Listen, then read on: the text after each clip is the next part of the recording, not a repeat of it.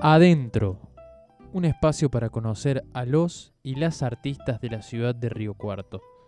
Adentro, por la FM al toque. Joaco Amor es un joven cantautor de nuestra ciudad que construye día a día su carrera sobre la premisa de hacer canciones. Tras haber presentado varios singles, en marzo de este año lanzó la primera parte de Andaluz, su primer disco como solista, un viaje de siete estaciones que recién comienza. Te invitamos adentro a conocer a Joaco. Bueno, Joaco es un intenso que hace canciones y voy por la vida buscando alguna idea nueva para, para seguir aumentando el álbum de canciones. La música para mí es un juego y el día que, que deje de serlo no lo voy a hacer más.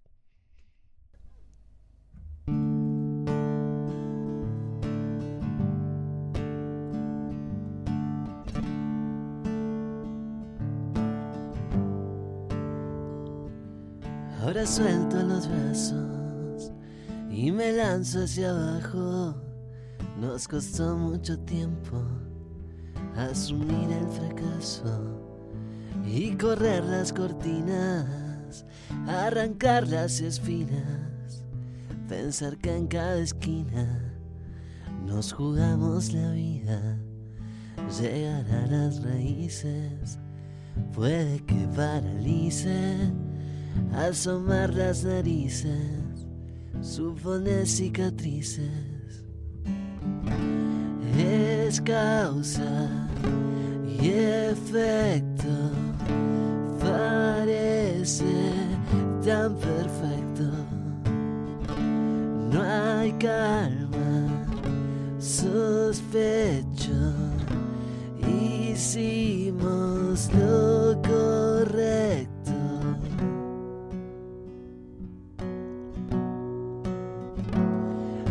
el fruto sea amargo y el camino más largo, sería una pesadilla no cuidar la semilla. Es que ya no es lo mismo. Desatemos el nudo. Si fue nuestros abismos que nos vimos desnudos, somos aire y veleta. Somos como un planeta. Te destruyen la casa y preguntan qué pasa.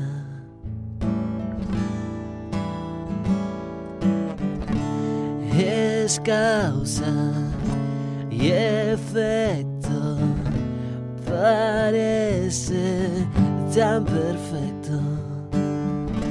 No hay calma, sospecho. Hicimos lo correcto.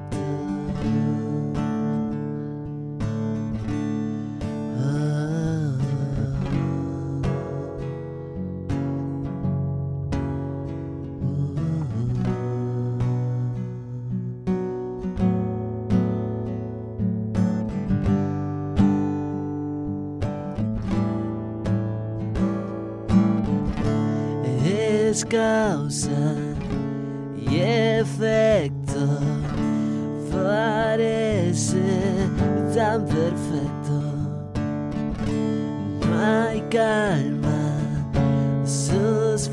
sospecho. Hicimos lo correcto.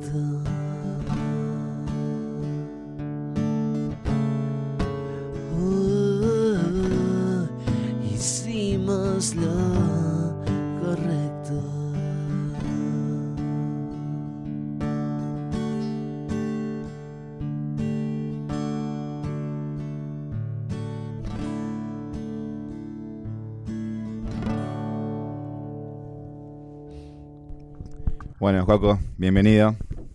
Bueno, muchas gracias por la invitación, muy contento de, estar acá.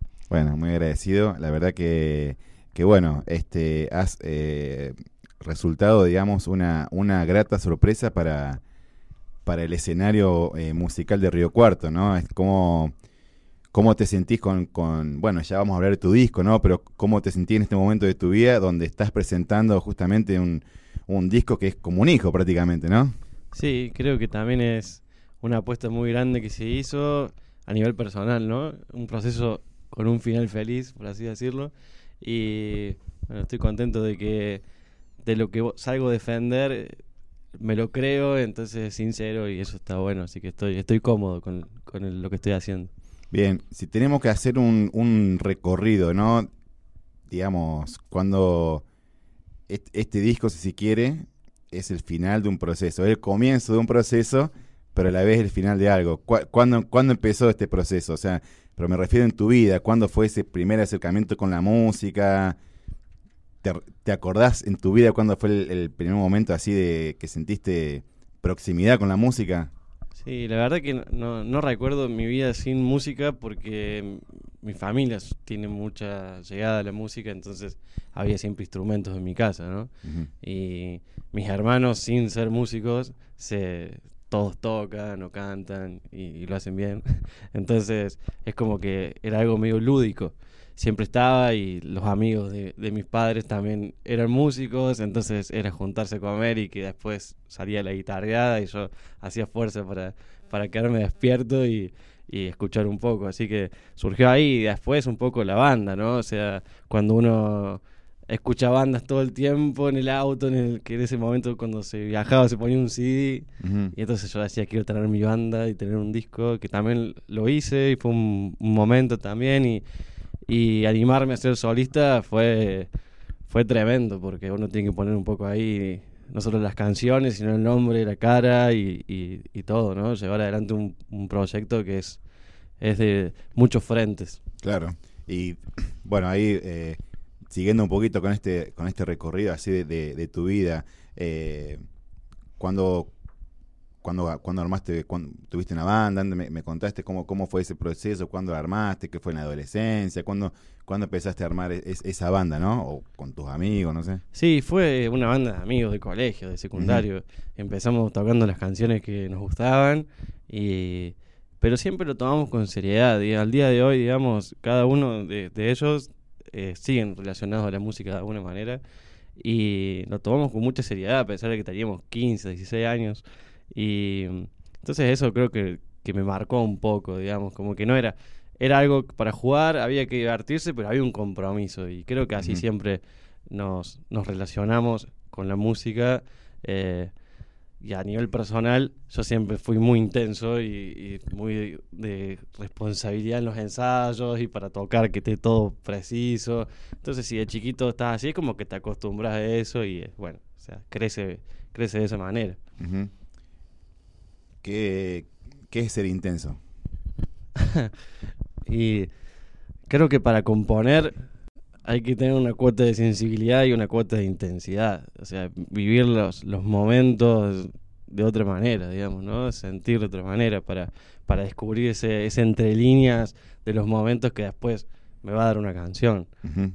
Yo en, ese punto, digamos, considero que vivo intensamente para, para lo artístico, pero después a nivel personal también lo soy. Mis relaciones y en, todo soy muy intenso. Claro. Eh, y cuando siempre compusiste canciones, digamos, cuando, cuando empezó esa, esa beta artística en vos de, de, hacer canciones, de crear canciones? No, eso fue un poco más de grande. Creo que fue que se fue dando medio por, por la banda. Me imagino que debe haber surgido quiero hacer mi canción con mi, con mi banda de amigos, digamos. Y entonces, bueno, me, me, empecé a animar a escribir siempre escribí igual, de chiquito eso sí es cierto, escribía cuentos o cosas, siempre estuve muy relacionado a la escritura y me he dado cuenta con el paso del tiempo que muchas veces disfruto más de escribir que de cantar. Entonces es medio es medio loco, digamos, cómo vas descubriendo nuevas facetas, digamos, que uno tiene por ahí. Y disfruto mucho de escribir, la verdad. Pero las primeras canciones son malísimas, pero fueron de grande. Claro, claro. Sí, claro, por ahí cuando pasa el tiempo las ves, bueno, mejor escondamos esto. Son necesarias, pero, pero que no se vean. y, cuáles son? Bueno, por ahí eh, yo leía en algún posteo tuyo, no sé si en Facebook o Instagram, que eh, la canción española ha sido como, como una gran influencia en vos, digamos. que ¿Cuáles son eh, esos músicos españoles o cantantes españoles que han influenciado?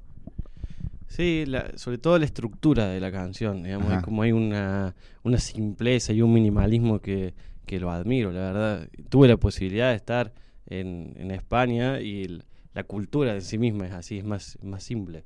Y, pero igual sí, realmente tengo referentes, Sabina, Leiva, Calamaro, que allá es muy grande, con los Rodríguez también. Y bueno, un, un poco un poco esa, esa forma de escribir y, y de defender la canción que es raro, la verdad que tienen un- una forma distinta de encararlo y eso es lo que capaz me, me representa mucho. ¿Qué significa defender la canción? Me gusta ese concepto, pero no sé si lo entiendo. Y creo que es, es como es muy sincero, digamos, eh, no critico la música argentina porque la amo y es lo que consumo, pero creo que tiene una, una forma de decir las cosas más directa, incluso el idioma los lleva a, a que sea más directo y más preciso, no hay tanta metáfora, sino es algo más, te digo esto y te digo esto. Y es muy difícil hacerlo de esa manera porque hay que escribir con una métrica, la prosa tiene que tener toda una forma y que venga Sabina y con un solo verso te destruya, que acá muy pocos lo hacen, creo que el indio lo puede hacer, que hace unas letras increíbles y después te pone una frase que te destroza el medio de la canción. Eso es un talento increíble y en España creo que hay mucho. Bueno, ya vamos a hablar ahí de, de- ahí de tu, de, de tu recorrido ahí por España, de todo lo que se viene, pero me gustaría profundizar un poco en este proceso de, de la composición, ¿no? Eh, ¿cómo, eh, ¿Qué pasa cuando compones? ¿Te viene una idea o te sentás hasta que salga? ¿Cómo, cómo es ese proceso? Hay una frase que es media trillada, pero dice que, que la inspiración te encuentre trabajando. Y creo que, que es un poco de esa manera. O sea, estar, estar todo el tiempo intentando componer una canción y después decanta, digamos. Yo, yo creo que la música para mí es una, es una forma de expresarme. Entonces, no es más que eso. Es como me siento a escribir y a, y a expresar lo que siento y lo que no puedo decir con, con palabras, digamos. Entonces, lo hago canción. Probablemente sea algo de eso. Pero no es que si yo me quiero sentar a hacer una canción, no me va a salir. Claro, claro, claro. ¿Cuál el- eh, ¿Y qué, qué te inspira a hacer canciones? O sea, ¿qué, ¿cuáles son lo- los, los motores que te inspiran a hacer canciones? Y es, es medio de introspectivo en mi caso, la verdad. Mucho de hacer terapia, de, de los momentos que voy viviendo, digamos, y el crecimiento que uno va viendo de uno mismo, de un proceso, de, cualquier parte de la vida de uno. Después termino volcándolo para afuera de alguna manera para que se pueda incluir a alguna otra persona, digamos, porque... Porque creo que también está bueno que cuando alguien la escuche la puede, se pueda apropiar de eso y que no hable únicamente de, de mí. Pero creo que en esencia lo que más me inspira es eso, digamos, lo que me pasa a mí, lo que siento yo y ahí sale. Sí, he escrito canciones a, algunas chicas, pero siempre poniéndome yo, digamos, en primer lugar. Claro, pero eso está buenísimo lo que decía. A veces cuando escuchás una canción, decís, o sea, lo sentís como propio y, y- y el cantante o el compositor eh, la compuso y quizás no pensando en que una persona le iba como propia, pero la terminás sintiendo como propia. Eso es un fenómeno muy interesante. Sí, es loco porque incluso no tienen la interpretación suele ser nada que ver Claro. con lo que vos escribiste. Claro. Incluso me han dicho, oh, ese tema se lo escribiste a, a tal, ¿no? Y habla Claro. de mi perro, bueno, Claro. no sé, no nada que ver. Claro. Este, y como, bueno, ahora estás eh, haciendo el- el- la presentación de tu disco. Eh, ya salió la primera parte en marzo. La segunda parte, ¿cuándo cu- ta- tenés pensado cuándo, cuándo sale? Sí, está, está grabada ya. Ahora lo único que falta es lo que es la mezcla, máster y todo lo que es la postproducción de una grabación. Y lo que trabajo también mucho la parte audiovisual, ¿no? O sea, creo que cuando hay un, un lenguaje y un mensaje inconsciente que uno dice, voy a ver una banda, entonces la vas a ver, no la vas a escuchar. Y entonces tenés que ofrecerle algo que se vea.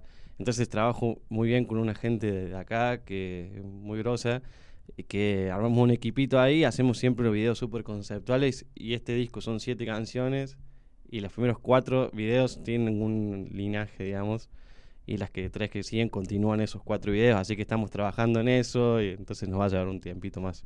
Agosto, septiembre de este año supongo que, que ya van a estar en la calle.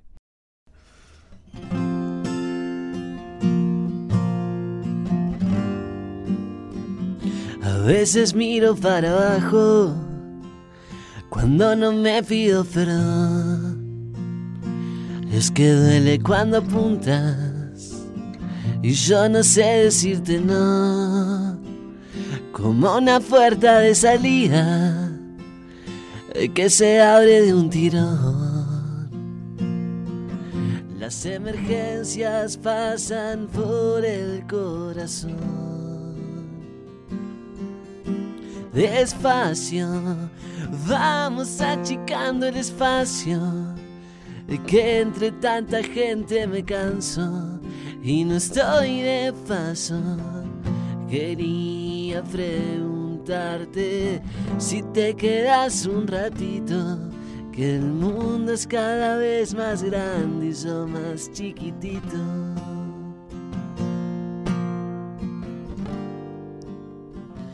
He decidido en mi teatro no hacerme cargo del telón.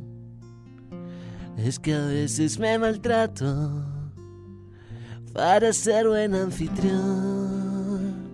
Y somos de buena madera, nos expandimos con el sol.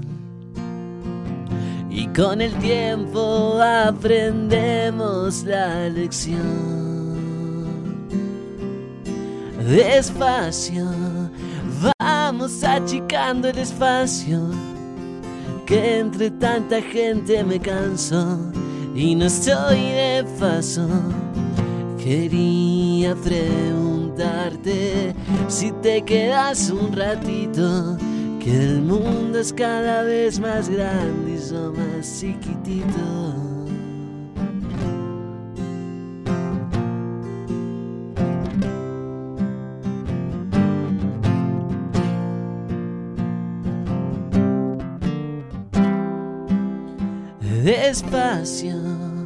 Vamos achicando el espacio, de que entre tanta gente me canso y no estoy de paso. Quería preguntarte si te quedas un ratito, que el mundo es cada vez más grande y yo más chiquitito.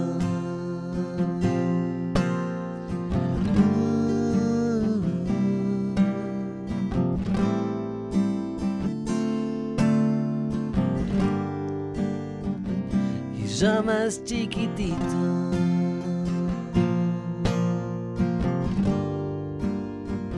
Quédate un ratito.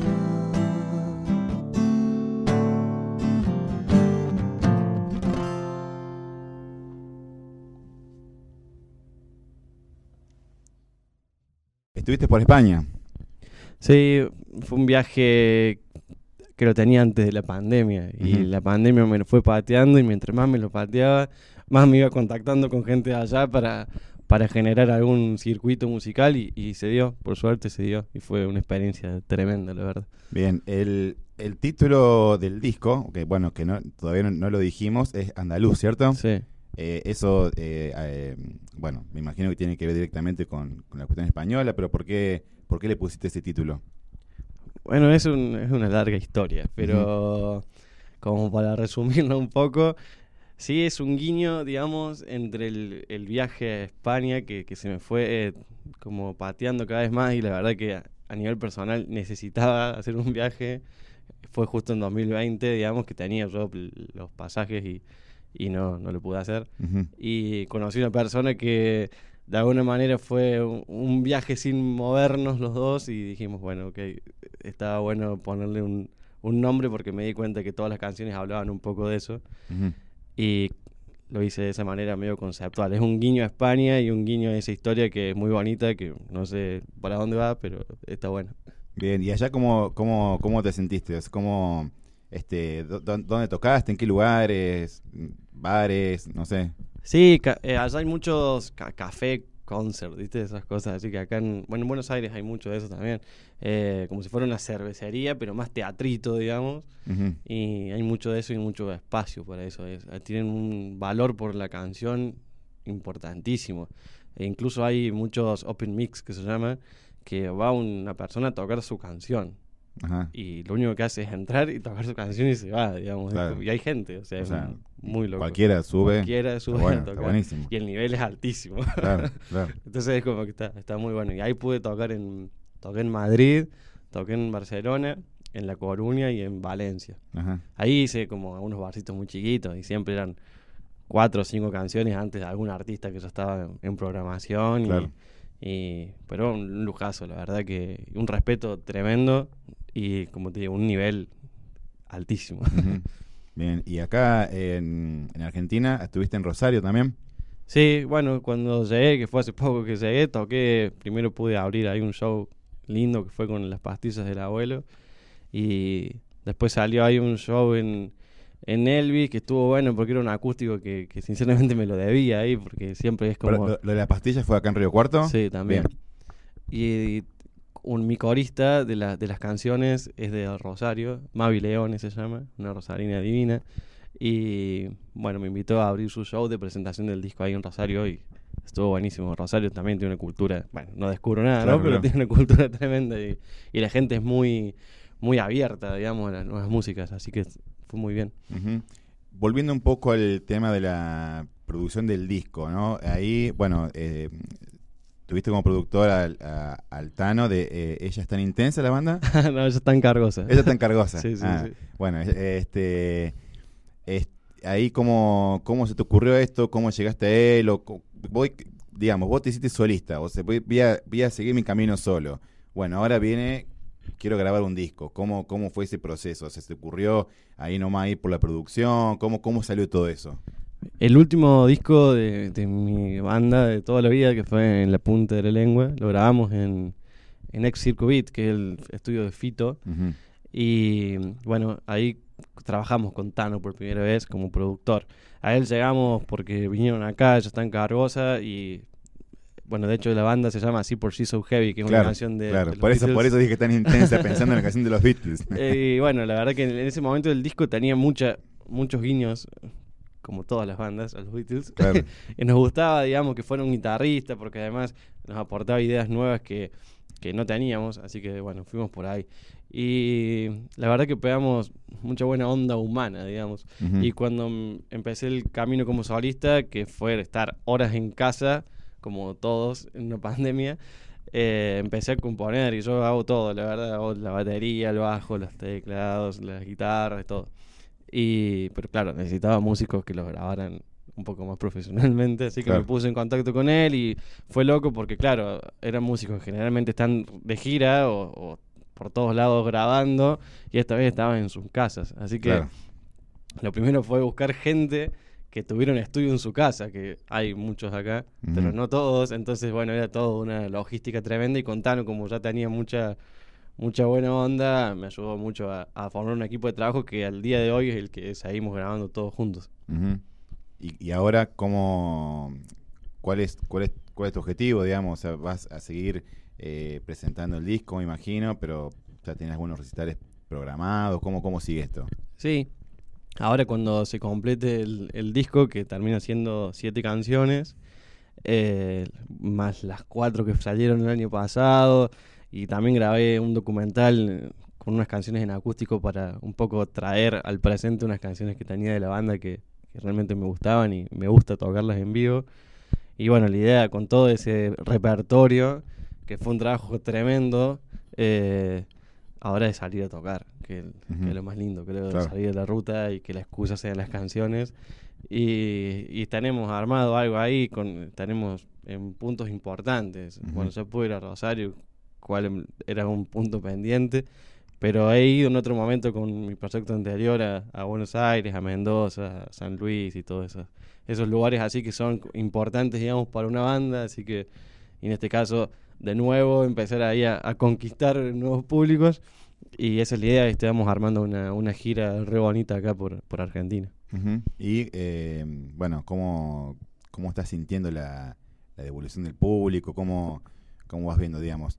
¿Está, está cumpliendo la expectativa, digamos? de hay mucha gente que te escucha, me imagino, pero ¿cómo, cómo, cómo ves ese proceso, no? ¿Cómo lo estás sintiendo, mejor dicho? Sí, la verdad que es súper lindo, porque a pesar de que tuve proyectos anteriores, nunca me había pasado esa, esa ida y vuelta, digamos, con, con la gente y que se y que se sienta como algo que compartido, digamos, no es que está el artista y el público, digamos, es como una sola cosa, y eso es, es muy lindo, la verdad.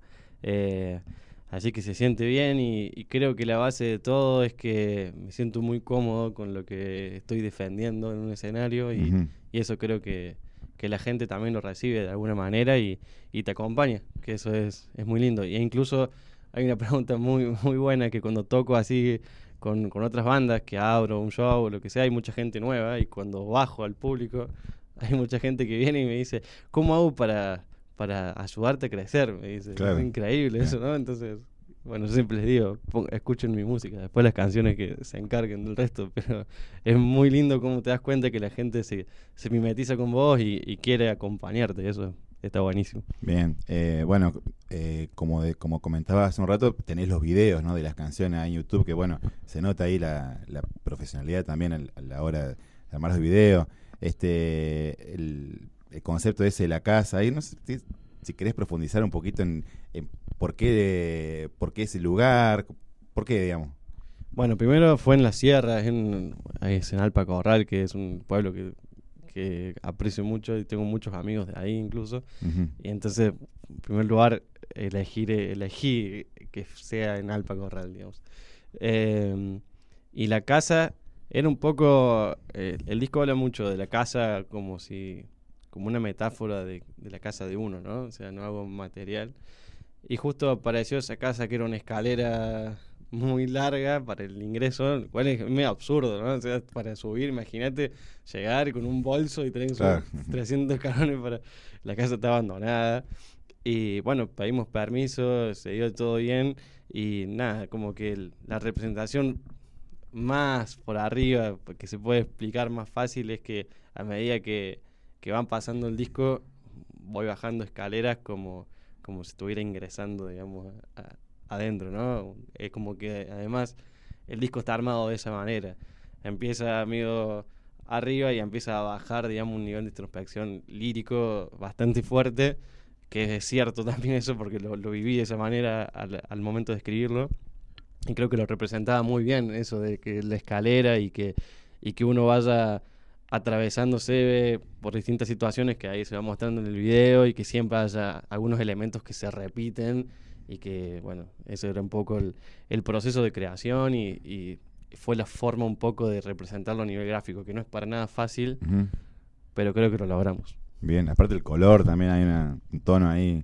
Sí, este, muy, y, ese día hacía un sol tremendo, así que eso fue un esfuerzo doble. Bueno, y bueno, un poco para, para cerrar y, agradecerte por, por haber venido, eh, hablando de, desde lo metafórico, ¿cuál es tu casa? ¿Cuál sentí que es tu casa? Bueno, creo que en el, que en el viaje lo terminé de confirmar. Fue un viaje ahí que fui solo, entonces era como, como una experiencia tremenda. Pasaba por todas las emociones y todo. Era como que yo llegaba a una ciudad y hasta hacía frío y me iba a la otra y hacía calor y, y creo que era un poco mi, mi estado de ánimo, ¿no? Y que siempre tuve mucho miedo, de, a medida que se me iba alargando el viaje, de que estuviera escapando, digamos, de algo, ¿no? Y nada, descubrí que no, que había viajado y, creo que he logrado que mi casa sea, sea yo y que, y que cuando llego estoy bien y está bueno, está, está estable. Bueno, muchas gracias. Gracias. Un segundo y esa ola que tenía todo el mar a su merced, para romperse va a caer sobre mí. Nuestra historia me decora, ahora tengo que lanzarme, ahora tengo que agarrarme y no sé nada sobre mí.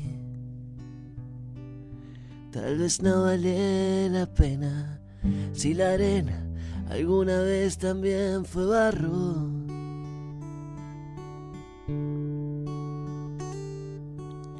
¿Y cómo te explico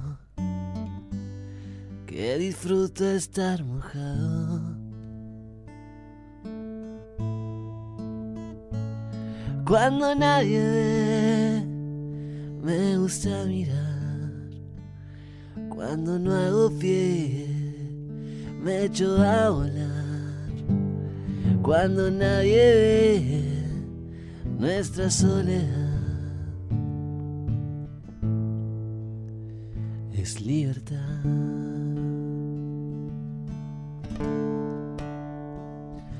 Ya no estamos tan enfermos, he perdido algo de peso, es alivio, lo confieso, es pesado. Tragar amor. No le temo a las alturas, yo no quiero esa cultura de medidas y costuras que arrinconan al amor. Vos nunca pasás de moda, mi corazón siempre se acomoda.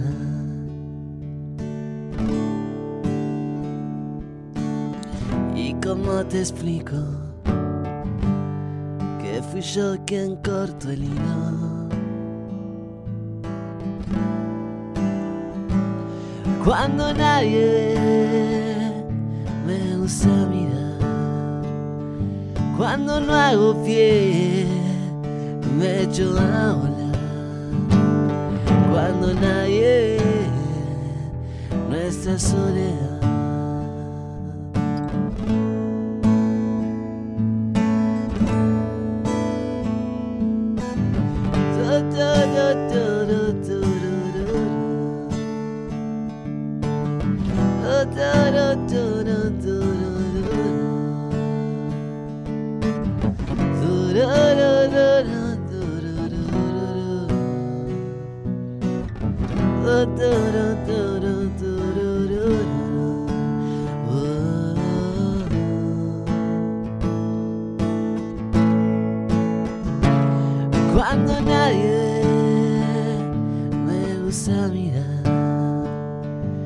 Cuando no hago pie, me echo a volar.